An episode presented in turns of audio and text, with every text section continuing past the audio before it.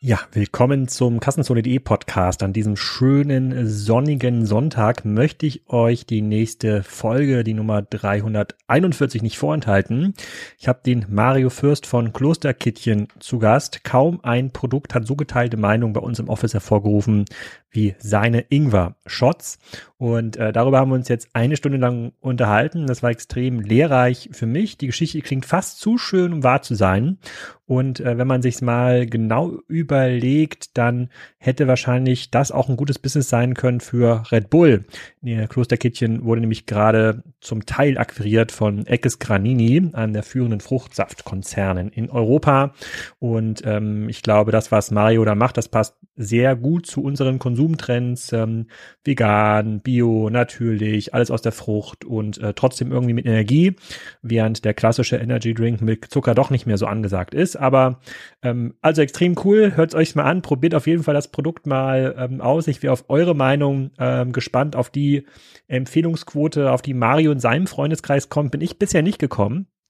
Aber es gibt ähm, große Fans, dazu gehöre ich mittlerweile auch. Mal schauen, wie lange ich durchhalte, jeden Tag mit so einem Klosterkittchen-Shot. Äh, und ansonsten freue ich mich natürlich, wenn ihr nächste Woche auch mal wieder reinschaltet bei Spriker on Air. Da gibt es eine ganze Menge zu gewinnen. Kömpf ist zu Gast jetzt am Mittwoch 17 Uhr, kostenlos für alle live bei LinkedIn. Man kann live kommentieren und Fragen stellen. Da seht ihr mich dann auch wieder mal vom Mikrofon. Und jetzt erstmal viel Spaß zum Thema Ingwer-Shots. Mario, willkommen zum Kassenzone äh. Du hast mich hier überzeugt, dich einzuladen zu einem Podcast, in dem du mir mal Testpakete geschickt hast äh, mit Ingwer Drinks. Und äh, bei Ingwer Drinks ist es so, gibt es entweder man mag die, ja, und findet die total cool und äh, kann da den ganzen Tag irgendwie zwei, drei von weg süffeln oder man man hasst die. Ja, zum Beispiel mein Sohn, der äh, konnte gar nicht glauben, dass ich das trinke äh, äh, und hat mich gefragt, ob ich ihn vergiften möchte. Ähm, heute reden wir über ähm, Klosterkittchen, so ein bisschen die Geschichte der letzten sechs Jahre. Ihr seid ja parallel mit Spriker ähm, entstanden, wie man so ein Produkt groß macht, ähm, wohin dann die Reise gehen kann, ähm, ob das auch profitabel ist und freue mich sehr, dass du ähm, da bist. In diesem Sinne erstmal, stell dich mal kurz vor, wer bist du, was machst du? Ja, hallo Alex, grüß dich. Ja, vielen Dank für die Einladung, freut mich. Ich bin der Mario, ich bin grundsätzlich ein geborener Unterfranke, also ich gehöre noch zu Bayern, aber das letzte Eck. Bin verheiratet, habe zwei Töchter und bin leidenschaftlicher Unternehmer, habe mein erstes Unternehmen mit 17,5 gegründet. Da musste das Gewerbe noch mein Vater anmelden. Und ähm, ja, bin jetzt bei Kloster Kitchen gelandet. Organic Power Drinks ist mein 40. Startup, mhm. wenn man das so nennen darf. Und ähm, ja, freue mich einfach mit dir heute einen guten Talk zu halten. Bin grundsätzlich vertrieblich und marketingtechnisch technisch ausgerichtet in meiner Positionierung als Person und baue deswegen auch immer relativ schnell dann Teams auf. So, jetzt musst du ein bisschen erklären, Ingwer-Drinks. Ähm, also es passt ja ein bisschen zur Zeit. Die Leute wollen sich irgendwie gesund, äh, äh, äh, gesund ernähren. Ähm, äh, wir erzählen auch gleich so ein bisschen, wie das verkauft wird und wie das funktioniert und wie die Marke funktioniert. Wie bist denn du dazu äh, gekommen? Hat irgendwie deine Oma einen Ingwer-Bauernhof? Äh, ich, ich, weiß gar nicht, wo Ingwer herkommt. Das müsstest du mir auch mal ähm, erzählen. Ich sehe nur die Ingwerwurzel beim Rewe. Ähm, äh, wie bist du denn zu diesem Produkt gekommen? Gut, also Ingwer kommt grundsätzlich mal hauptsächlich aus Asien und äh, quasi so Südamerika.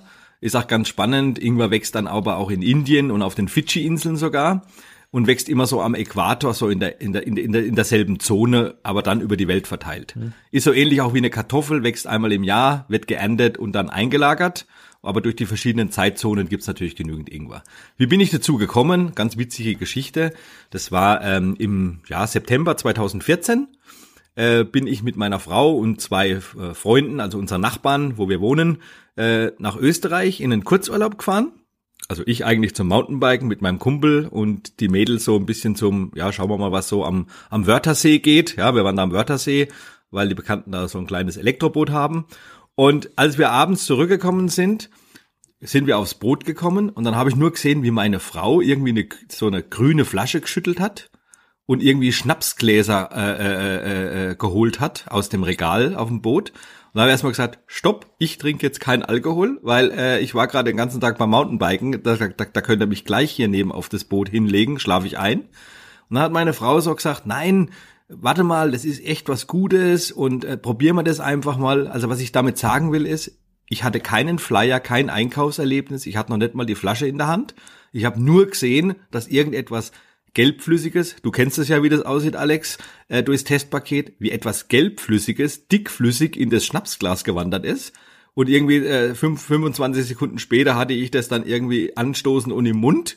Und dann habe ich aber erst verstanden, dass das Ingwer ist. Also vorher hatte ich das noch nicht immer verstanden. Aber ich kann sagen, dieses erste Gefühl, dieses Geschmackserlebnis, dieses Mundgefühl, dieses schärfe, süße Verhältnis. Also ich muss auch sagen, ich war jetzt kein Ingwer-Fanatiker, aber ich habe es gekannt vom Kochen.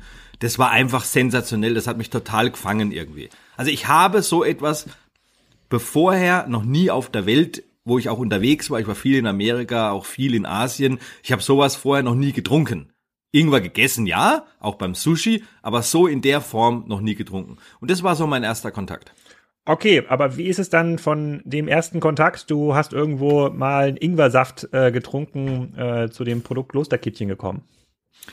Also Ingwersaft war es ja nicht, es war ja schon mit Stückchen. Mhm. Und es war witzig, wir haben dann drei Flaschen mit heimgenommen. Und ich habe dann angefangen, aus irgendwelchen Gründen, die ich heute immer noch nicht weiß, immer nach dem Frühstück einfach so einen Shot zu trinken. Und in so einer großen Flasche sind ja bei uns so zwölf Portionen. Und nach vier, fünf Tagen habe ich einfach gemerkt, dass es mir irgendwie besser geht. Also mir tut's gut, ich fühle mich besser. Und dann habe ich mir überlegt, was mache ich jetzt anders da in meiner Morgenroutine als vorher? Und, und, und dann irgendwie habe ich mir gedacht, okay, ich trinke jetzt immer diesen Ingwer-Shot da, ja. Und ähm, äh, äh, zum Namen ist es dann gekommen, weil ich dann gewusst habe durch eine Recherche, dass das ursprünglich mal aus einem alten Klosterrezept entstanden ist. Also daher auch der Name Kloster Kitchen. Also Klosterküche war schon belegt. Das ist irgendwie ein Möbelschreiner, der Küchen baut. Aber Kloster Kitchen war noch frei und, und, und in Verbindung mit dem Ingwer und dem Getränk und dass es mir hilft, ähm, habe ich das dann auch angefangen mit Leuten und mit Freunden zu teilen. Und da gibt's etliche witzige Geschichten. Eine möchte ich mal erzählen, das ist meine Marktforschungsgeschichte. Also meine Marktforschung war, ähm, Samstagnachmittags beim Grillen mit zwölf Erwachsenen und einem Haufen Kindern bei uns zu Hause. Und dann habe ich mir echt gedacht, so, jetzt mache ich mal eine Marktforschung. Jetzt nehme ich eine Flasche von den dreien, das sind ja zwölf Portionen, nehme zwölf Schnapsgläser und nach dem Grillen gebe ich das den Leuten zum Verkosten.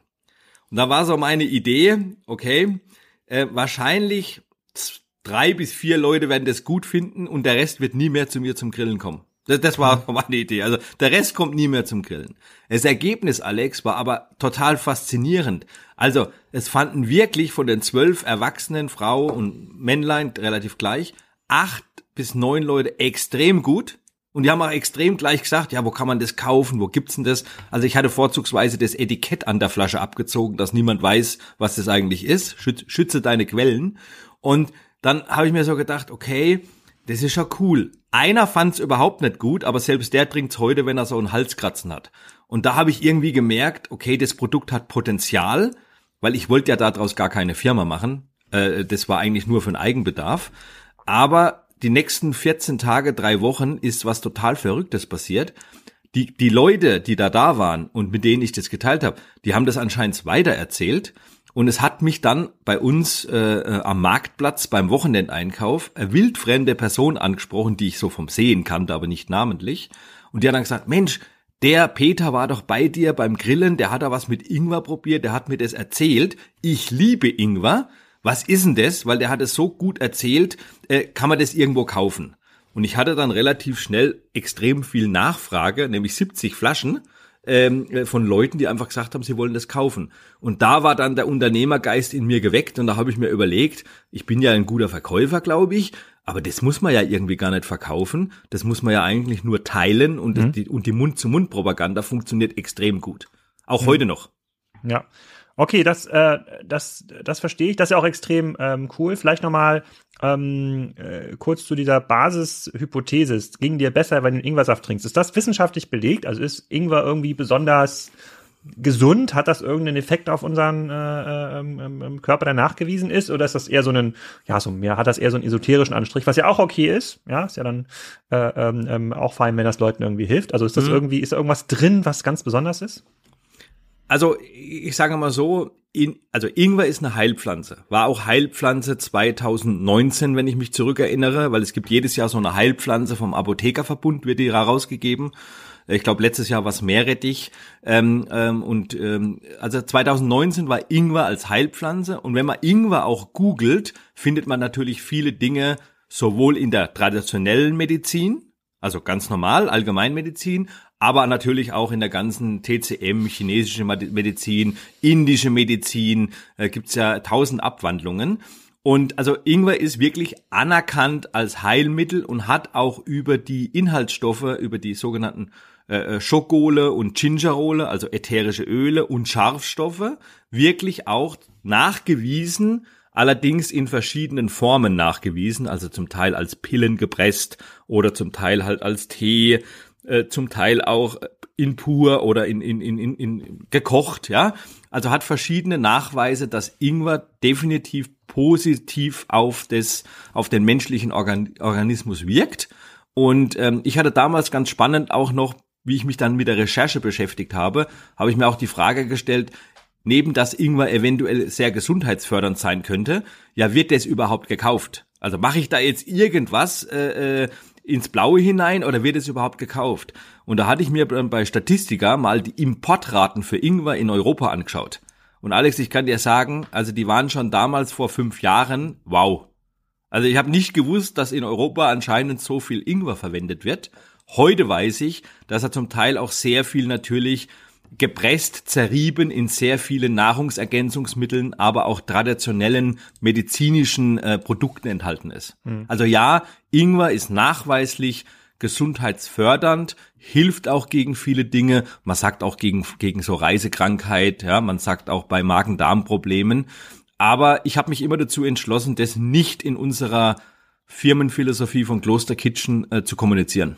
Hm, okay, verstehe ich. Ähm, ähm, gut, also es ist auf jeden Fall was dran, sagst du. Ähm, dann äh, soll, sollte ich von einer äh, Freundin, der ich auch dieses äh, die Flasche gegeben habe, nochmal fragen. Also wenn es gesund ist ähm, und wenn es irgendwie Bio ist, da sind ja relativ viele Inhaltsstoffe äh, ähm, drin. Ich habe hier so ein äh, so ein Fläschchen, habe natürlich auch so einen Shot getrunken hier vor dem Podcast, damit ich hier fit bin mhm. für den Podcast. Da ist da zum Beispiel Agavendicksaft drin, Kartoffelstärke. Also warum braucht man das für so einen ja, für so einen Bio Drink, wo ja dann eigentlich nur sozusagen die gestückelte Wurzel äh, ähm, äh, drin sein soll. Und die meisten kennen ähm, wahrscheinlich sozusagen die Ingwerwurzel gestückelt als Tee. Ich glaube, das kann man bei relativ vielen ähm, so ähm, ja, Kaffeebars mittlerweile auch als Tee äh, ähm, bestellen. Da, da kenne ich es auch, da schwören irgendwie Leute drauf. Aber ähm, ist das, was da drin ist, ist das irgendwie notwendig, damit das so schmeckt, wie es schmeckt? Oder woher kommt das, diese Zusammensetzung? Also die Zusammensetzung kommt grundsätzlich mal aus der Basis, nämlich diesem alten Klosterrezept. Mhm. Weil Kloster Kitchen ist auch wirklich eine wahre Geschichte. Also das ist jetzt nicht irgendeine Marketing-Story, die ja auch gut funktionieren kann, um Gottes Willen, äh, sondern es ist eine wahre Geschichte. Und das Klosterrezept ist basierend auf einer dickflüssigen, sämigen und etwas anhafteten Rezeptur. Aber im Ursprungsrezept ist zum Beispiel eigentlich konventioneller Zucker enthalten. Ja, und das wollte ich einfach nicht. Ja. Ich wollte eine gesündere Alternative Jetzt kann man sich sicherlich drüber streiten, ob jetzt Agavendicksaft dann trotzdem auch Zucker ist. Es ist Zucker. Wir schreiben es ja auch drauf ja, ja. in der Bewertung. Ja, müssen wir auch. Es ist Lebensmittelgesetz in Deutschland. Nur, es ist zumindestens mal natürlicher Zucker aus einer Pflanze. Ja, was, und nicht raffiniert. Also ja. er ist sonst nicht bearbeitet. Also, ähm, und es war auch unheimlich schwierig in der Produktentwicklung 2015, äh, die acht Monate gedauert hat, diesen Zucker durch etwas zu ersetzen, weil ich kannst dir vorstellen, wir haben, ich habe alles versucht. Ahornsirup geht nicht, Honig geht nicht, ja. Ähm, und am Ende des Tages ist jetzt, sage ich mal, Agavendicksaft, das ist das, was am besten funktioniert, nämlich witzigerweise in Verbindung mit diesen Ingwerstückchen, die wir auch noch entwickeln mussten, also diesen gestückelten Ingwer. Und dann war natürlich noch die Herausforderung, wenn du den Zucker aber weglässt, dann karamellisiert es natürlich nicht so. Ja. Weil du kannst dich ja mal natürlich fragen, warum ist Hustensaft immer so dickflüssig? Das hat einen ganz bestimmten medizinischen Grund, dass es nämlich in deinem Rachenraum sich sehr gut anheftet und dann dann da auch länger enthalten bleibt in deinem Mundraum, ja. Und ähm, äh, Agavendicksaft ist eher flüssiger, hat zwar eine positive Süße, aber ist eher flüssiger. Ist übrigens auch für Diabetiker sehr gut geeignet, weil er viel besser, also weil das bei denen da besser passt in ihrer äh, äh, quasi Einheitenrechnung. Und deswegen habe ich dann etwas gebraucht, was das, was das quasi erzeugt, dass dieses haftende Gefühl, das du jetzt ja auch kennst, wenn du unsere Produkte nimmst, da hast ja Du hast ja manchmal sogar noch mindestens nach einer halben Stunde später immer noch dieses Mundgefühl, dieses, dieses Aroma, dieses Volumen. Und da habe ich etwas gesucht, was mir diesen, dieses zuckerartige Gelieren, so will ich das mal nennen, ersetzt. Aber ich wollte keine tierischen Produkte verwenden, wie das traditionell verwendet wird. Also traditionell wird zum Gelieren wird sehr viel in der Lebensmittelindustrie äh, tierische Produkte verwendet. Und deswegen musste ich etwas finden und das habe ich auch selber entwickelt und das besteht eben aus den Bestandteilen, also es ist ein Produkt, das ich verwende, aber ich muss es auf der Flasche in die Bestandteile deklariert darlegen und daher kommt halt diese Agar-Agar, Pektin, Kartoffelstärke, äh, äh, das ist quasi diese Verbindung, dass du dieses haftende Gefühl hast. Also ist ganz schön tricky für so ein einfaches Lebensmittel, wie es aussieht, weil es steckt sehr viel Entwicklung hinten dran. Okay, ver ver verstehe ich. So, jetzt wissen wir, woher kommt die Idee, was steckt quasi in dem Produkt äh, ähm, drin. Es schmeckt mehr Menschen, als man äh, äh als, als man glaubt. Also meine sozusagen Stichprobe ist nicht acht von acht von zehn, aber es gibt trotzdem groß äh, äh viele Fans. Ähm, wie bist du nun an die ersten 100.000, 2.000 Kunden gekommen ist. Du wirst dich ja wahrscheinlich nicht auf den Marktplatz bei euch im Dorf gestellt haben mit ein paar selbstetikettierten äh, Flaschen. Wie, wie hat, aber ich frage diese Frage, weil ich kriege relativ häufig auch ähm, Anfragen von anderen Gründern, die ähm, im Bereich äh, LEH neue Produkte entwickeln oder sich fragen, hey, wie, wie kriege ich das jetzt rein in Rewe und wie kriege ich das rein in, in, in, in den Edeka? Jetzt ist die Idee ist unique oder das Produkt ist unique, dafür gab es irgendwie einen Markt, aber jetzt der Schritt dahin, ähm, sozusagen diesen, diese erste paar, diese erste paar Chargen zu produzieren und Kunden zu bekommen, der ist für die meisten am schwierigsten. Wie, wie hat das bei euch funktioniert?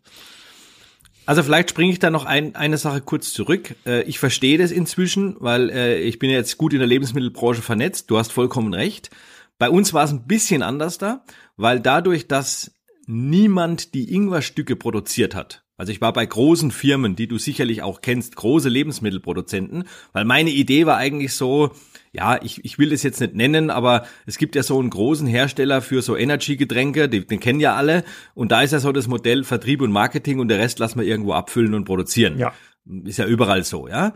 Das war eigentlich, also das war eigentlich, nicht nur eigentlich, sondern das war auch mein Gedanke. Ich mache Vertrieb und Marketing, baue eine geile Marke, ich habe Grundrezept und dann lasse ich das produzieren.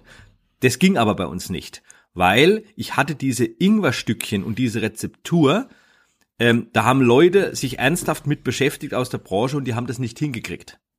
Und deswegen musste ich selber erstmal entwickeln und über das Entwickeln musste ich auch zwei Testfüllungen machen. Ja? Und über die zwei Testfüllungen bin ich in 2015 an meine ersten 25.000 Flaschen gekommen. Und wie ich dann 25.000 Flaschen gehabt habe und gewusst habe, dass man das jetzt einigermaßen zu einem vernünftigen Businessplan, Case, den ich vorher gebaut hatte, natürlich abfüllen kann und sich das auch rechnet, dann habe ich eigentlich gesagt, dann gehe ich jetzt 2016, 2016 in den Markt, ja, und sag mir, jetzt fange ich an und du wirst lachen.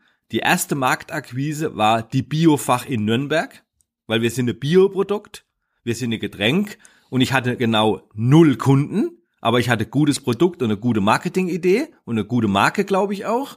Und deswegen habe ich gesagt, wo geht man da hin? Und dann habe ich mitbekommen, dass es die Biofach gibt. Und da habe ich mir gedacht, okay, machen wir mal so einen 3 auf 3 Meter Stand. Äh, du musst wissen, das war alles von zu Hause und aus dem Keller. Und habe da ein paar Promotoren äh, geholt. Und dann sind wir einfach auf die Messe gefahren und haben dort ausgeschenkt. Das war quasi erstmal der Markteintritt. Und das Witzige war, dass am Abend des ersten Messetages die Stände außenrum, die Standbetreiber, zu mir gekommen sind und mich gefragt haben, was wir hier machen. Da sage ich, ja, weiß ich nicht, also Kunden suchen, äh, ansprechen, äh, verkosten, probieren lassen, äh, das ist doch der Job hier, oder? Ich glaube, deswegen sind wir doch auf einer Messe. Also vielleicht kommt mir da so mein verkäuferisches Geschick zugute, ne? Also Marktschreiermäßig. Sagt er, ja, ja, das ist schon in Ordnung. Aber habt ihr nicht gemerkt, dass den ganzen Tag niemand an eurem Messestand vorbeigehen konnte, weil quasi immer mindestens zwischen 50 und 80 Menschen und, der, und äh, vor euch, vor eurem Stand waren und quasi der Gang ja überhaupt nicht frei war. Ja?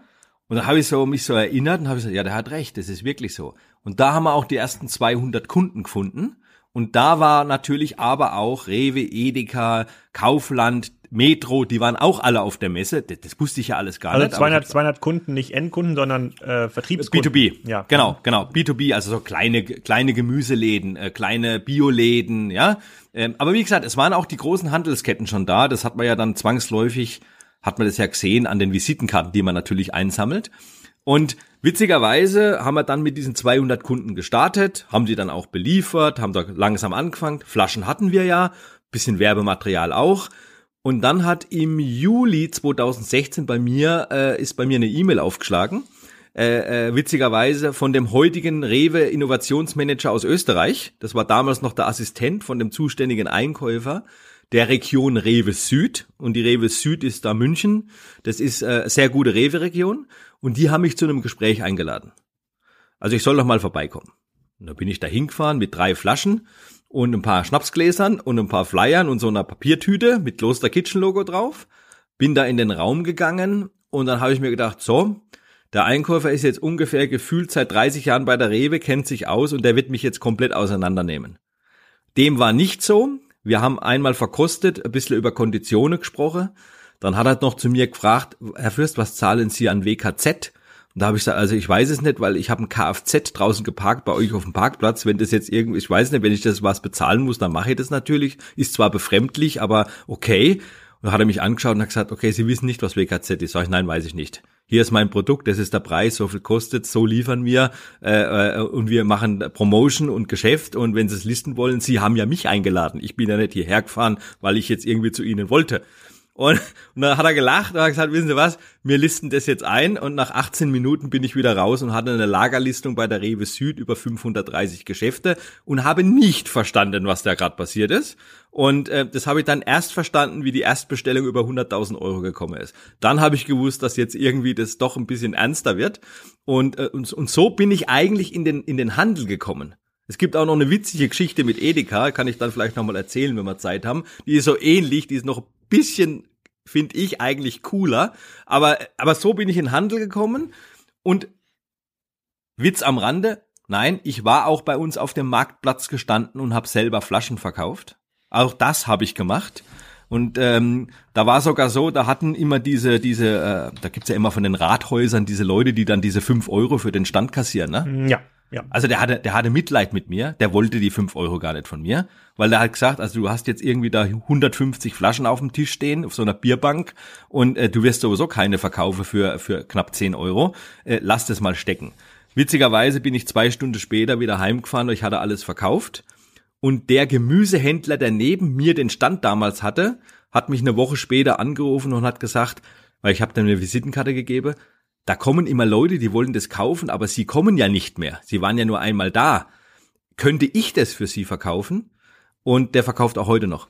Ja, das ist ja, das ist ja, da sind ja relativ viele romantische äh, Stückchen in der äh, Story drin. Also ähm, eine sehr ähm, ja, so stellt man sich das vor, so ein Produkt auf den Markt, ähm, auf den, ähm, auf den Markt zu bringen. In, ich habe, als ich äh, einen Artikel über dich gelesen habe, ähm, der ist schon ein bisschen älter, da hattest du auch drin erzählt, ähm, dass so ein ganz großer Durchbruch für euch für euch das Thema TV-Werbung war. Magst du dazu ein bisschen was erzählen? Also jetzt hört sich ja alles danach an, ihr habt ein gutes Produkt entwickelt, ihr seid über kleine Händler, dann große Händler und ähm, äh, wir reden gleich auch nochmal so ein bisschen über die Preisgestaltung des Produkts, damit die Leute sich das vorstellen können, äh, was da eigentlich drinsteckt und ähm, ob man da wirklich Geld verdienen kann. Ähm, aber welche Rolle oder warum habt ihr TV-Werbung gemacht? Also das war letztendlich so, ähm, es war dann so, also ich bin ja 2016 gestartet, relativ schnell mit der Biofach und dann mit der Rewe. Und dann irgendwie haben wir einen Kontakt bekommen und überlegt, okay, wie können wir das Produkt weiter befeuern, weil so richtig Marketing haben wir da nie gemacht. Hm. Also 2015 war mehr so Produktentwicklung und mal schauen, ob wir das preismäßig hinkriegen. 2016, äh, das erste halbe Jahr war mal so Messe aufbauen, ein bisschen wirbeln, Kunden suchen und anfangen zu verkaufen. Übrigens, wir haben in 2015 damals auch schon äh, äh, im ganzen Jahr so um die halbe, also 500.000 Euro Umsatz produziert, hm. was schon, glaube ich, cool war so eigentlich. Und, und, und dann kam so meine Idee, ja, jetzt, wir müssen das ja trotzdem irgendwie bekannter machen, weil es funktioniert über die Mund-zu-Mund-Propaganda und es funktioniert auch sehr gut bei Rewe, erstaunlicherweise.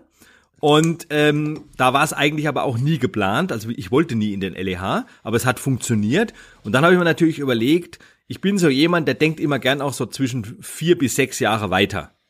Und ich habe mir gesagt, also irgendwann wird ja dieses Mund-zu-Mund-Propaganda, irgendwann wird es auch Mitbewerber geben. Weil damals, als ich das begonnen habe, gab es diese Produktkategorie überhaupt nicht. Also überhaupt nicht. Ja, Es gab noch irgendwie jemand aus Dänemark, der sowas ähnliches gemacht hat und witzigerweise noch in Hamburg irgendwie eine Dame, die das auch auf dem Markt verkauft hat. Ansonsten gab es das nicht. Und da habe ich mir einfach überlegt, okay, jetzt hast du eigentlich zwei Jahre keine Werbung gemacht, hast einen Kunden wie Rewe, hast so zwei, dreihundert Kunden auf einer Messe, es geht ganz gut und ich hatte von Anfang an auch schon einen Online-Shop. Ja, war zwar damals nur WooCommerce, aber es, es war schon von Anfang an auch ein Online-Shop da. Und dann habe ich mir gedacht, okay, äh, was wäre denn der beste Werbefaktor? Und irgendwie habe ich dann einen Kontakt bekommen und dann hieß es auf einmal, ja, mach mal einen TV-Werbespot. Ja, da habe ich mir so überlegt, okay, was kostet das? Und da hat man mir da mal so ein paar Zahlen hingeschmissen, was das kostet. Und da habe ich mir das, ähm, also so ganz einfach, habe ich mir dann gesagt, okay, jetzt entwickelst du zwei Jahre. Jetzt hast kein Marketing gemacht. Jetzt nimmst einfach mal das normale Marketingbudget, was in deinem Businessplan steht. Und das kannst du ja auf jeden Fall jetzt auch mal gerne auf einem Schlag investieren, weil du hast ja eigentlich nie was ausgegeben. Das Geld hast du ja bis jetzt gespart. Und dann habe ich das einfach gemacht, Alex. Und dann haben wir innerhalb äh, noch äh, im letzten Quartal 2016 einen Werbespot gedreht mit 20 Sekunden und einem gewissen Budget und haben am 1. Januar 2017 quasi den Werbespot einfach mal laufen lassen. Und der hat ganz klar erst einmal nur auf Online abgezielt. Wo, wo habt ihr den laufen lassen? Also das, das, das war auf den Sendern von Pro7 Sat1. Und was hast du dafür bezahlt? Also wie, was hat der Spot gekostet und wie viel Geld hast du bezahlt, um den Spot dann senden zu lassen? Wie oft, also, also ich glaube, das sind spannende Infos für die Leute, die noch nie Werbung gemacht haben im, ja, im Fernsehen. Also, also ich sage mal so, äh, das eine ist immer ein bisschen ein Agreement, da geht's vielleicht nicht nur um Geld, ja, sondern auch um Revenue und so Geschichten. Das andere ist natürlich, was hat mich der Spot gekostet?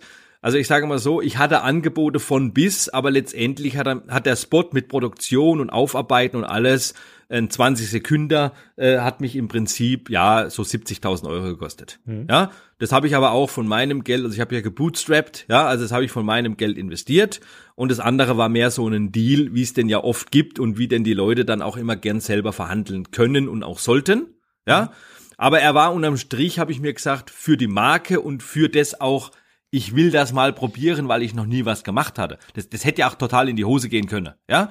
Aber ich war mir sehr sicher, dass ich einen ganz guten Werbespot gemacht habe, da ganz coole Leute auch gehabt habe, die das mit mir gemacht haben. Übrigens, ich hatte auch Angebote für den Werbespot, äh, dass der 300.000 Euro kostet, ne? Mhm. Ja, also so breit ist die Spanne, ne? Also wir haben das am, am letztens mit einem Budget von 70.000 Euro abgefackelt, aber wir hätten auch 300 oder vielleicht auch mehr ausgeben können, das weiß ich nicht.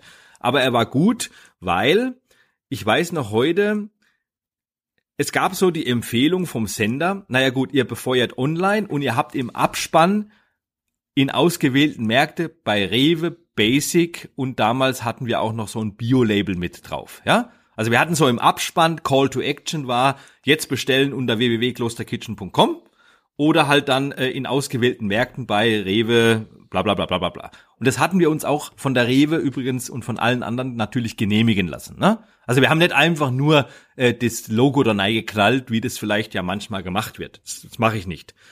Das Witzige ist, die Empfehlung vom Sender war, na ja, Produkt 10 Euro kennt niemand, Ingwer, polarisierend. Hm, mache mal so, mache mal versandkostenfrei und schau mal, Mario, dass du wahrscheinlich ein Packaging findest, wo du so eine Flasche quick and dirty schnell äh, verschi verschi verschicken kannst. Ja? Jetzt habe ich das gemacht mit ein paar Leuten und wir haben da Pakete natürlich vorgepackt, weil du weißt ja nicht, was passiert. Also, wir haben eine Flasche vorgepackt, drei Flaschen und sechs Flaschen, weil das war das Sortiment unseres ersten Online-Shops. Also eine Flasche Ingwer-Drink mit zwölf Portionen, drei Flaschen oder sechs Flaschen. Und es ging von 9,90 Euro über 27,60 Euro und 52,30 Euro. Das war der Sechserpack. Da war dann schon bis der Discount drauf. Mhm. Ja. Und das Witzige ist, die Bestellungen haben angefangen und genau am 3. Januar, also 1. Januar sind wir live gegangen mit dem Werbespot. Ich weiß auch noch bei Erkan und Stefan äh, bei so einem äh, in der Werbepause. Und ich habe dann den Online-Shop auf mein Handy umgeleitet und ich habe dann nicht mehr in, nicht mehr schauen müssen, wann kommt ein Spot, sondern ich habe immer nur geschaut, wann kommen Bestellungen und das war auch so. Aber am 3.1. haben wir definitiv angefangen, die Pakete umzupacken. Weil was irre war, ist, dass sehr viele Leute eigentlich drei oder sechs Flaschen bestellt haben. Und das hat mich komplett fasziniert dass so viele Leute für ein Produkt so viel Geld ausgeben über Fernsehwerbung, das sie nicht kennen. Also da, da kannte man uns definitiv nicht. Und wir waren auch im Handel da nur bei der Rewe Süd richtig vertreten. Das hat auch da dazu geführt, dass ich am 6. Januar an Heilig Drei König war ich mit, weiß ich noch, war ich mit meiner Tochter beim, beim Schlittenfahren bei uns da am Hügel. Und da habe ich auf einmal einen Anruf gekriegt, weil man muss bei der Rewe ja so eine Notfallnummer hinterlegen im System. Und es gab ja nur mich, also hatte ich natürlich die Notfallnummer. Und dann hat mein Handy geklingelt und dann war äh, eine Einkäuferin aus, aus Hamburg aus der Rewe Nord am Telefon. Und dann sagt sie zu mir, Herr Fürst, äh, können wir bitte diesen Werbespot stoppen? Da habe ich gesagt, naja, jetzt weiß ich jetzt nicht, ob wir den stoppen können, aber wieso denn? Wir kriegen hier Anrufe äh, täglich wirklich extrem von Marktkaufleuten, die sagen, es rennen Kunden in Hamburg in die Supermärkte und das Produkt gibt's nicht. Aber das steht auch da im Fernsehen. Also die haben halt nicht gelesen, nur in ausgewählten, ne? Mhm. Ja, aber ja, äh, also die hat wirklich gedacht, dass wir den Werbespot jetzt stoppen, ne? Ich meine, dann hat sie gesagt, und außerdem, wer hat es Ihnen überhaupt genehmigt, das Rewe meinen Markt abzudrucken? Das sage ich, na, Ihre Marketingabteilung. Also das habe ich sogar schriftlich, das schicke ich Ihnen jetzt nachher gleich zu. Das hat sich dann auch alles beruhigt, die hat sich auch entschuldigt, weil es war ja alles legitim. Aber Alex, das hat mir einfach gezeigt, das war ein Wahnsinn und der Werbespot hat sich für uns am Ende des Tages nicht gerechnet monetär, ja, weil wir haben schon, ich glaube so über 1000 Bestellungen gekriegt, was cool war, ja. Aber es war ein riesiger Werbefaktor und aus dem Werbespot sind dann 2017 auch natürlich sehr viele positive Gespräche mit, äh, mit Listungen im Handel passiert, hm. ja, weil auf einmal eine hohe Aufmerksamkeit da war. Ja, also war der Marketing-Gag, man kann das Produkt online gut verkaufen und die Warenkörbe sind wahrscheinlich viel größer, als das man vermutet, plus das Marketing und die Sichtbarkeit und die Bekanntheit äh, so gut gepaart, dass das Geld am Ende, das das gekostet hat, wirtschaftlich gesehen, für mich persönlich mit die beste Marketinginvestition in Kloster Kitchen war, die ich jemals gemacht habe. Okay, das ist ja schon mal gut zu wissen. Also der Werbespot, der eigentlich an Endkunden gerichtet war, hat euch dann sogar stärker geholfen in der B2B-Akquise, also im Wholesale-Geschäft. Äh, ähm, dann versuchen wir mal ein bisschen die Kernfragen zu beantworten, die es ja in jedem Podcast gibt. Du hast gerade schon gesagt, so eine normale Flasche, das ist glaube ich 0,3. Äh, ähm, äh, 205, 250 Milliliter. Okay, das sind sozusagen, das sind zwölf ähm, Shots äh, sind da drin. Mittlerweile habt ihr auch die Shots verkauft ihr auch als Einzel, als kleine Flasche, aber bleiben wir mal bei der großen äh, Flasche, die liegt so bei 10 Euro, wenn ich sie äh, im Handel kaufe. Ähm, und ich gehe mal davon aus, dass wenn ihr an die Märkte verkauft, dort gibt's sie ja auch für 10 Euro dann diese Flasche, dass ihr äh, einen klassischen ähm, Handelsmarkup habt, trotzdem damit Geld verdient. Also ihr sozusagen werdet äh, deutlich unter, äh, unter, unter drei Euro so, ein so, eine Flasche produzieren können, damit sich das Ganze für euch lohnt. Ähm, wenn man jetzt mal aus einer Online-Perspektive draufschaut, so welche Kanäle sind denn noch für euch wichtig? Also spielt der eigene Online-Shop wirklich eine Rolle? Und wenn ja, woher kommen denn da die Kunden? Also warum kauft jemand das Sechserpack äh, äh, Klosterkittchen, äh, Granatapfel bei euch im Online-Shop und eben nicht beim lokalen Rewe? Also der Punkt eins ist, wie gesagt, es gab ja bei mir schon immer Online und Handel von Beginn an. Also es, es war ja beides schon immer mhm. da. Eigentlich war aber der Ursprung von meinem Online-Shop, den ich damals gegründet hatte, mehr die Idee, ich war bei der Rewe gelistet und ich habe gemerkt, dass Leute das Produkt kaufen, weil sie vielleicht im Urlaub sind. Also dann kauft jemand in Garmisch das Produkt im Rewe und dann nimmt er das Produkt mit und fährt heim nach, sage ich jetzt mal, Kiel oder Hamburg und da kann er es nicht kaufen. Ja. Aber er will es ja beziehen. Und deswegen habe ich gesagt, komm, da mache ich doch einfach einen Online-Shop. Im schlimmsten Fall geht er auf die Webseite und sieht, dass er es dort kaufen kann. Das war meine Idee. Ja, ich wollte ja gar nicht das Online-Geschäft so ausbauen, wie das heute jetzt bei Kloster Kitchen schon ist. Entwickelt hat sich daraus aber Folgendes. Auf einmal haben immer mehr Leute online bestellt, ohne Werbung. Wir haben kein Google Ads und das alles nicht, nichts gemacht. Nichts. Also bis auch vor einem Jahr haben wir da noch nichts gemacht.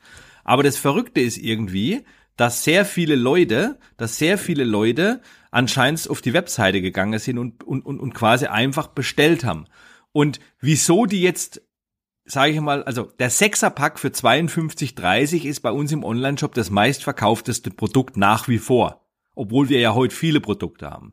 Aber was ich immer gemacht habe, ist, ich habe immer darauf geachtet, dass zum Beispiel, also meine Begründung war auch im Handel immer, schaut mal, das ist doch logisch. Ihr habt die Produkte bei euch im Handel, im Supermarkt. Da kaufen die Leute eine Flasche. Vielleicht mal zwei. Aber ich meine, die Flasche kostet 10 Euro und es gibt immer so um den Kaufbon, ja?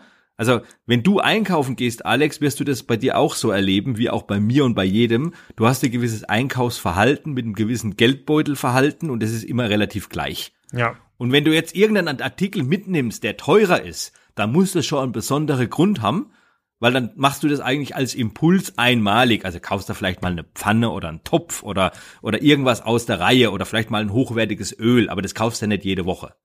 Und deswegen war mir relativ klar, im Handel werde ich nie Packages anbieten. Das gibt's auch heute noch nicht. Im Handel gibt's uns immer als Einzelflasche. Also du kannst im Handel alles als Einzelflasche kaufen, du könntest dir dort auch mehr kaufen und online verkaufen wir eigentlich nur Packages. Also größere Volumina, auch größere Warenkörbe, also auch größere Kosten, aber halt bequem und ab gewissen Höhen auch lieferkostenfrei nach Hause. Ja? Und die Strategie hat sich inzwischen als sehr, sehr gut entwickelt, weil damit kann der Handel gut leben und damit können auch wir gut leben, weil wir uns nicht in die Quere kommen. Ja? Und man sieht auch Impulskäufe, äh, also ich, wir haben mal so eine Umfrage gemacht, da haben auch viele Kunden gesagt, nö, ich kaufe mir das im Handel mal eine Flasche und wenn ich irgendwie dann doch Bock hab oder mal auch in Urlaub fahre und ich will ein paar Flaschen mitnehmen, weil ich irgendwie auf Sylt ein Ferienhaus habe, dann bestelle ich mir halt so einen Pack im Onlineshop und lasse ihn aber gleich nach Sylt schicken. Ja, also so das, das ist so das Verständnis. Und die Kunden sind da auch so drauf. Und deswegen sage ich einmal, bei unserem Modell, weil es von Anfang an schon da war, vielleicht nicht als Idee, wir machen das zum riesen Business Case online, und da gab es ja auch noch keine Pandemie und die ganze Geschichte, äh, war das immer mehr so, wir werden das Produkt gar nicht so schnell listen können und verfügbar machen können, wie wahrscheinlich die Mund-zu-Mund-Propaganda funktioniert. Das war eigentlich der Urpunkt. Heute ist es so, dass wir äh, schon 20 Prozent unseres Umsatzes auch online machen, also D2C, Direct to the Customer, und das massiv steigend ist. Jetzt machen wir aber auch Google Ads und Facebook und die ganzen Geschichten und bauen das auch richtig auf und investieren da auch. Und die KPIs, die wir haben, die halten. Und ja, äh, ich gebe dir recht, also wir verdienen mit Sicherheit etwas an der Flasche. Wir waren letztes Jahr auch vom EBDA auch profitabel. Hm, okay, das ist ja schon mal extrem cool. Aber ähm, kannst magst du noch was sagen zu den Online-Anteiligkeiten? Also wächst das irgendwie? Ist das mehr als fünf Prozent? Seid ihr vielleicht schon bei 50 äh, äh, ähm, Prozent? Habt ihr, keine Ahnung, personalisierte Flaschen oder Geschmacksrichtungen, die es nur bei euch gibt und eben nicht im Handel? Das war ja auch so ein Kaufanlass, wo man sagt, so ich bin großer ja. Ingwer-Shot-Fan, ich möchte jetzt unbedingt, keine Ahnung, Waldmeister, Ingwer-Waldmeister haben. Ich weiß also, nicht, ob das gibt, aber. ja, spannende Idee vielleicht mal, müssen wir ja. mal probieren. Machen wir so eine, so eine Kassenzone Edition ja. vielleicht. äh, nein, also ja, also wir haben, wie gesagt, vorhin, also 20 Prozent unseres Umsatzes ist online. Also wir haben letztes Jahr knapp sieben Millionen Euro Umsatz gemacht, davon waren 20 Prozent hm. schon online. Das ist schon ordentlich. Hm. Ja, also das ist, das ist schon echt gut. Und ich sage mal so, wir kommen aus dem Jahr 2017 so von acht Prozent. Ja, also wir haben das schon gut gesteigert. Ja, ähm, nur man muss immer davon ausgehen, das Produktportfolio von uns, also Organic Power Drinks, wie wir auch dieses Segment jetzt benennen, das gibt's ja erst seit Februar 2020. Also gerade mal ein Jahr. Wir hatten ja vorher nur diese Ingwer-Drink große Flasche und dann irgendwann diesen kleinen Shot. Also wie gesagt, äh, das, das komplette Sortiment, wie du es jetzt kennst oder wie es auch in unserem Online-Shop oder auch im Handel verfügbar ist und im Handel leider noch nicht flächendeckend, weil das schafft man einfach noch nicht. Das sind wir noch zu langsam. Ähm, da werden wir aber jetzt auch schneller. Das ist einfach so die Sache, wo ich sage, 20 Prozent machen wir schon online, das ist steigend. Handel ist für uns immer auch natürlich interessant, weil es äh, weil wir über die Platzierung auch ein guter, guter Mitnahmeartikel sind und auch Kassenbons erhöhen, was für den Handel wiederum gut ist. Ja, mhm. also wir sind ja auch Marktführer. Also mit der großen Flasche und im Ingwer-Shot-Bereich, wenn du die Zahlen anschaust, egal ob jetzt Nielsen oder äh, andere Zahlen von, von, von so Instituten, sind wir absoluter Marktführer. Ja, es gibt jetzt zwar auch so viele andere Marken, die sind da uns auf der Fährte, aber da haben wir schon noch einen Wettbewerbsvorteil und auch einen Vorsprung übers Produkt. Aber online, glaube ich, können wir die nächsten, also wir planen jetzt für dieses Jahr 12 Millionen Umsatz und wollen da auch drei, drei Millionen Euro äh, quasi äh, äh, mit online erzielen. So, und dann bleibt natürlich noch die, ähm, die letzte Frage in dem Kassenzone 3 Klang, die ist ja, wie treu sind die Kunden? Ähm, das könnt ihr äh, am besten bestimmen, indem ihr das Kaufverhalten im eigenen Online-Shop ähm, analysiert. Also diejenigen, die Flaschen bei euch gekauft haben, wie oft kaufen die denn wieder? Ja, also im Online-Shop hast natürlich recht, können wir das sehr gut messen. Ich meine, das, das, das, das brauche ich ja dir nicht zu sagen. Also wir sagen mal so, bei uns, wir haben aktuell KPIs, dass 40 Prozent unserer Kunden wieder kaufen. Hm. Und wir haben auch so ein Lifetime Value von jetzt so fünf Jahren unterstellt, weil wir ja auch Kunden jetzt haben, die auch schon seit fünf Jahren bei uns regelmäßig online kaufen. Ja. Hm. Äh, und ich kann auch was zum Warenkorb sagen, weil es ist ja kein Geheimnis am Ende des Tages. Unser durchschnittlicher Warenkorb ist aktuell so bei 67 Euro. Hm. Und ich glaube, das ist schon ein sehr profitables Geschäft, was wir hier betreiben können. Und was ich schon sagte, wir haben jetzt die letzten vier, fünf Monate da ein bisschen mehr Gas gegeben. Äh, und das Schöne ist, dass die, also man weiß ja nie, wie die KPIs sich da verhalten. Ne? Ich meine, das weißt du auch, ja. Ähm, aber die KPIs äh, sind echt sehr stabil. Äh, die Cost of Acquisition sind sogar noch runtergegangen. Äh, wir sind auch mit jeder Bestellung in dem Sinn dann auch profitabel. Hm. Okay, ähm, das ist schon mal extrem cool. Also ähm, man müsste, ihr seid jetzt ja quasi noch nicht so lange im Business, dann muss ich das vielleicht in ein, zwei Jahren nochmal angucken, wenn der Online-Anteil noch größer ist, äh, wie da die Wiederkaufsrate ist und ob sich das dann auch mit einem größeren Produktsortiment ähm, auch nochmal deutlich, ähm, deutlich verbessert. Ähm, die, äh, das, das erklärt schon ein bisschen äh, sozusagen die Frage nach dem Vertriebswegen, also wo geht die Reise hin? Also der Handel spielt ja auch nach vorne, glaube ich, eine relativ große, ähm, große Rolle, wobei sich dann die nächste Frage aufdrängt, also wie unique ist das Produkt eigentlich, wenn der Handel rausfindet, oh, man kann hier äh, ein Getränk äh, in der 0,3 Liter Flasche für, für, ähm, äh, für 10 Euro verkaufen, das können wir doch bestimmt selber auch für einen Euro produzieren. Da lassen wir uns mal irgendwo einen, äh, von einem Abfüller ein Angebot geben und dann machen wir, was auch immer, ja, äh, doch noch Klosterküche oder, äh, oder irgendwie äh, Burg Ingwer äh, und dann machen wir noch ein schönes Label und dann gibt's das von Rewe ähm, direkt. Ist diese Gefahr nicht akut? Also die Gefahr ist akut, aber das war mir auch schon immer klar. Da gibt's nur zwei entscheidende Punkte. Der Punkt eins ist, wir sind jetzt fünf Jahre am Markt und ja dann auch als Marktbegründer nicht mehr dann so klein im Markt, ja, trotzdem in der Kategorie, sage ich mal. Ähm, und es ist auch so, dass jetzt im Speziellen ein Handelspartner auch uns schon öfters mal angefragt hat, ob wir nicht für ihn eine Eigenmarke machen wollen, mhm. ja, weil die Thematik ist, die Produktqualität also gerade die Produktqualität in der Zusammensetzung der Rezeptur und auch in Verbindung mit den Ingwerstückchen. Ich hatte ja auch mal ein Interview gegeben, da habe ich dann gesagt, also wir sind eigentlich keine Getränkefirma, wir sind eher eine Technologiefirma. Da haben die mich alle angeschaut, was ich da jetzt meine. Sage ich, na ja, weil die Technologie für Ingwerstückchen herstellen, die besitzen nur wir. Und die Technologie, wie man das dann auch in die verschiedenen Flaschen abfüllt, also über diese Stückigkeit, über diese bissfeste Stückigkeit. Also ich rede jetzt nicht, dass irgendjemand ein minderwertiges Püree in eine Flasche bringt. Das gibt's schon. Ja, mhm. aber wirklich über diese bissfeste Stückigkeit, die du ja jetzt kennst, wenn du unsere Produkte trinkst, das ist einfach unser großer USP, weil das sind unsere Technologien. Die haben wir zwar nicht patentrechtlich geschützt, aber damit kommen wir jetzt äh, über die letzten fünf Jahre gut vorwärts. Und es gibt nach wie vor aktuell sind wir jetzt auch mit Eges Granini in der Partnerschaft, da haben wir noch ein bisschen mehr Marktforschung. Es gibt auch aktuell in Europa und auch so ein bisschen weltweit, wo wir das sehen, äh, äh, keinerlei äh, Anbieter, die so etwas verfolgen und so etwas umsetzen. Okay, das, das erinnert mich so ein bisschen an die Argumentation auch von äh, Martin, von äh, dem Gründer von äh, Waterdrop, hast du wahrscheinlich auch gehört, ähm, die Folge. Da geht es ja auch darum, wie einfach kann man das ähm, ähm, kopieren. Also es geht schon, wenn man sich Mühe gibt, aber noch hat es keiner ähm, gemacht und ganz so einfach ist es am Ende des Tages auch nicht, ähm, weil es doch ein ganz spezieller, ähm, ganz spezieller Drink ist.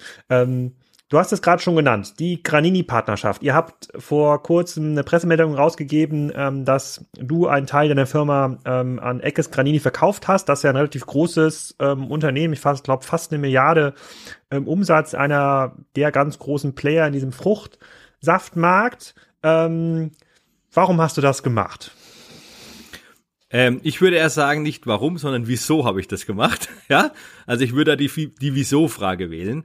Also Punkt eins ist es so, dass Egges Granini und mich schon seit Beginn meiner Reise hier bei Kloster Kitchen eine gewisse partnerschaftliche Beziehung äh, äh, äh, vorhanden ist, will ich es mal so nennen, weil wir füllen natürlich bei Lohnabfüllern ab und wir füllen bei einem Lohnabfüller ab, wo auch sehr viel für äh, Egges Granini abgefüllt wird. Also kannte ich natürlich Egges Granini nicht nur äh, über hohes C aus dem Saftregal, sondern hatte auch da schon ein bisschen einen Einblick und auch durchaus mal in den letzten fünf Jahren schon Kontakte zu verschiedenen Personen äh, über diese Lohnabfülltätigkeit. Ja, weil man tauscht sich ja immer mal aus und man sieht ja auch mal, man besucht ja auch seine Anlagen und da hat man auch mal, äh, da war dann auch mal jemand von Egges Granini da da. Also die Partnerschaft ist schon lange. Und was mir immer wichtig ist, ich hatte ja äh, quasi die erste Zeit äh, komplett gebootstrapped und auch immer der Umsatz vom Kunde ist der beste und das Geld wieder reinvestieren, das ist ja sowieso immer gut, ja. Äh, ich hatte dann 2018, wo ich dann die Firma umgebaut habe und dann äh, größer gemacht habe und dann auch aus dem aus dem sag ich mal, aus dem Homeoffice und aus dem Keller der Online-Shop mal in Büroräume gezogen bin, hatte ich ja auch noch einen Business Angel mit an Bord genommen der dann zusätzlich zu meinem Kapital dann auch noch mal ein bisschen Fresh Money reingebracht hat und auch ein bisschen Know-how in Form noch von partnerschaftlicher Unternehmensführung. Das ist ja äh, die Familie Wörl, der Herr Wörl. Und äh, mein Ziel war aber schon immer, einen strategischen Partner zu haben. Ja. Weil ich, ich traue mir Vertrieb und Marketing zu und Produkt und Produktskalierung, das habe ich alles selber gelöst. Aber natürlich die Skalierung dann des Geschäftsmodells. Entweder nimmst du dir da sehr, sehr, sehr viel Zeit oder du machst eine strategische Partnerschaft. Ja? Und bei mir ist es einfach so, ich habe zwar viel Lebenszeit noch und ich will auch nie in Rente gehen, aber das, was du vorhin eigentlich gesagt hast, es entsteht ein Markt, es gibt Wettbewerb. Da, und da immer vorne dran zu bleiben und immer auf der Welle stehen zu bleiben, das ist natürlich tough. Ja? Äh, und ich glaube auch, dass die meisten großen Getränkegeschichten, und ich wäre jetzt mal bei Getränke, weil wir reden ja über Fast Moving Consumer Goods. Also man hat mir mal gesagt, dass jeden Monat über 1000 Getränkeideen in Deutschland irgendwie entwickelt werden. Ja? Ähm, und, und darüber habe ich immer gesagt, wir brauchen irgendwann einen strategischen Partner, der uns die Möglichkeit des Skalierens, der Distribution, ja, der schnelleren Erweiterung in andere Länder, also auch dieses in den Handel, weil ich glaube, online können wir jetzt auch schon selber, das machen wir auch schon mit Amazon zum Teil und auch selber, ja, aber über diesen Handelsweg, das ist einfach zu lange und da gibt's, glaube ich, im 21. Jahrhundert, bin ich überzeugt, auch nicht mehr so die Zeit, wie es vielleicht noch vor 20 Jahren in diesem Handel war. Ja, also durch die Digitalisierung auch im Handel und äh, durch die Umstellung, es wird jetzt mehr Bio, es wird jetzt mehr healthy, lifestyleige Produkte geben. Ja, äh, da musst du einfach schnell sein und da kannst du nur schnell sein, wenn du vielleicht auch mal äh, in Strukturen eingreifen kannst, wo gewisse Dinge wenigstens schon mal vorhanden sind und du musst nicht alles selber bauen. Und deswegen war Egges Granini und ich hatte ja auch zwei große Angebote. Ein Angebot von einem großen VC-Fonds, äh, der hätte viel mehr Geld bezahlt, das habe ich abgelehnt, weil das hätte es nicht gebracht, weil nur Geld hätte es da nicht gebracht. Und ich hatte auch ein äh, Angebot von einem sehr großen sehr, sehr großen Getränkekonzern, ja, äh, das habe ich auch abgelehnt, weil da hätte ich eher die Möglichkeit gesehen, dass das nicht funktioniert, weil die äh, äh, schon viel zu groß sind. Also Egges Granini ist familiengeführt, ist eine Partnerschaft auf Augenhöhe, das war immer wichtig. Und der neue CEO von Egges Granini hatte auch letztes Jahr im August schon mal ein Probierpaket bei uns bestellt.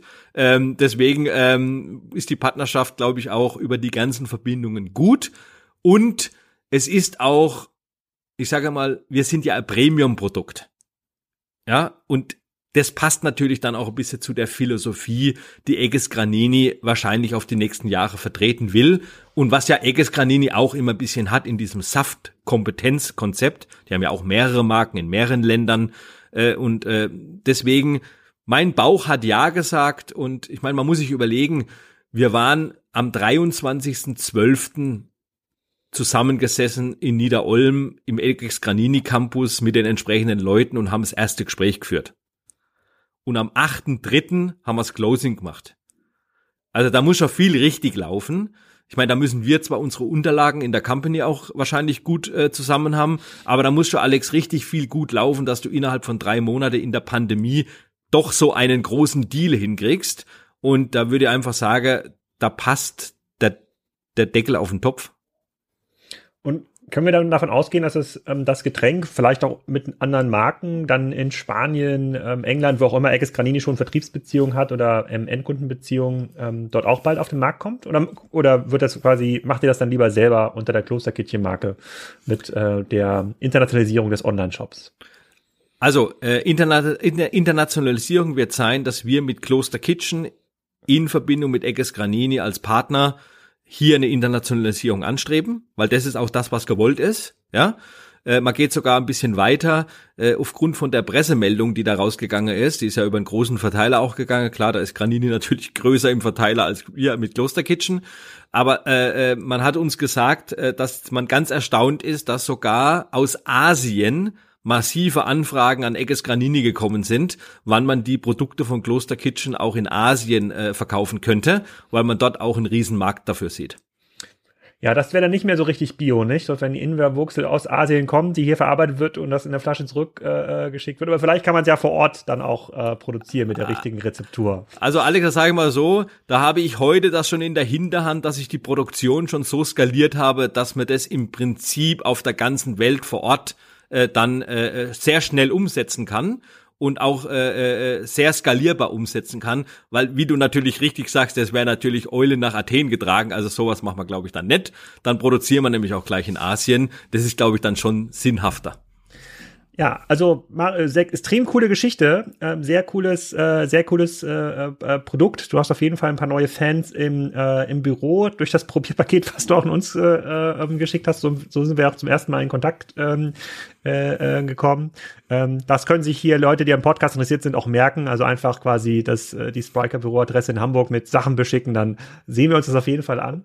Ähm, ich bin gespannt, wie die, wie die Reise weitergeht. Ich habe versucht, hier in meinem lokalen Rewe-Markt mal zu schauen, ob es das gibt. Da gab es das nicht. Wenn ich hier bei Rewe Online schaue, mal verschiedene Postleitzahlen eingebe äh, für den Shot, ähm, da, da geht's auch nicht. Äh, äh, deswegen gebe ich dir vollkommen recht. Da darf man sich nicht auf den Handel verlassen. Da muss man, glaube ich, sein Glück da selbst in die Hand nehmen und das auch entsprechend, äh, äh das auch entsprechend äh, äh, managen. Und ich bin auch gespannt auf ähm, Feedback von den Hörern, was sie von diesen Drinks halten ob sie schon mal äh, getestet haben. Vielleicht fällt uns ja noch ein, ein, Gutscheincode ein, den man dann im Shop äh, ähm, einlösen kann. Dann kann man vielleicht noch mal zwei, drei Euro auf so einen Shot ähm, sparen. Vielen Dank. Ja, danke Alex. Und Gutscheincode liefern wir gerne nach, weil das ist immer wertvoll für uns. Weil wir können ja aktuell keine Verkostungen machen aufgrund der Pandemie und dann ist das wenigstens eine Unterstützung. Danke. Ich hoffe, das hat euch gefallen. Es geht in der nächsten Woche direkt weiter mit Food. Ich unterhalte mich mit ähm, Udo Kieslich, dem Online-Food-Experten Nummer eins in Deutschland, und Pierre Naskari, dem Koro-Gründer, der auch schon im Podcast waren, über das, was bisher in diesem Jahr passiert ist zum Thema Lebensmittelhandel online. Da ist eine Menge passiert. Wir haben ein paar Zahlen zum Thema Gorillas. Wir besprechen auch, wie das ganze Thema Lebensmittellieferung in Russland funktioniert und warum das so viel besser ist als das, was wir mittlerweile in Deutschland ähm, haben. Und da wagen wir ein paar Blicke über den Tellerrand. Gibt's nächste Woche. Jetzt erstmal genießt das Wochenende oder halt die Woche, je nachdem man den Podcast hört.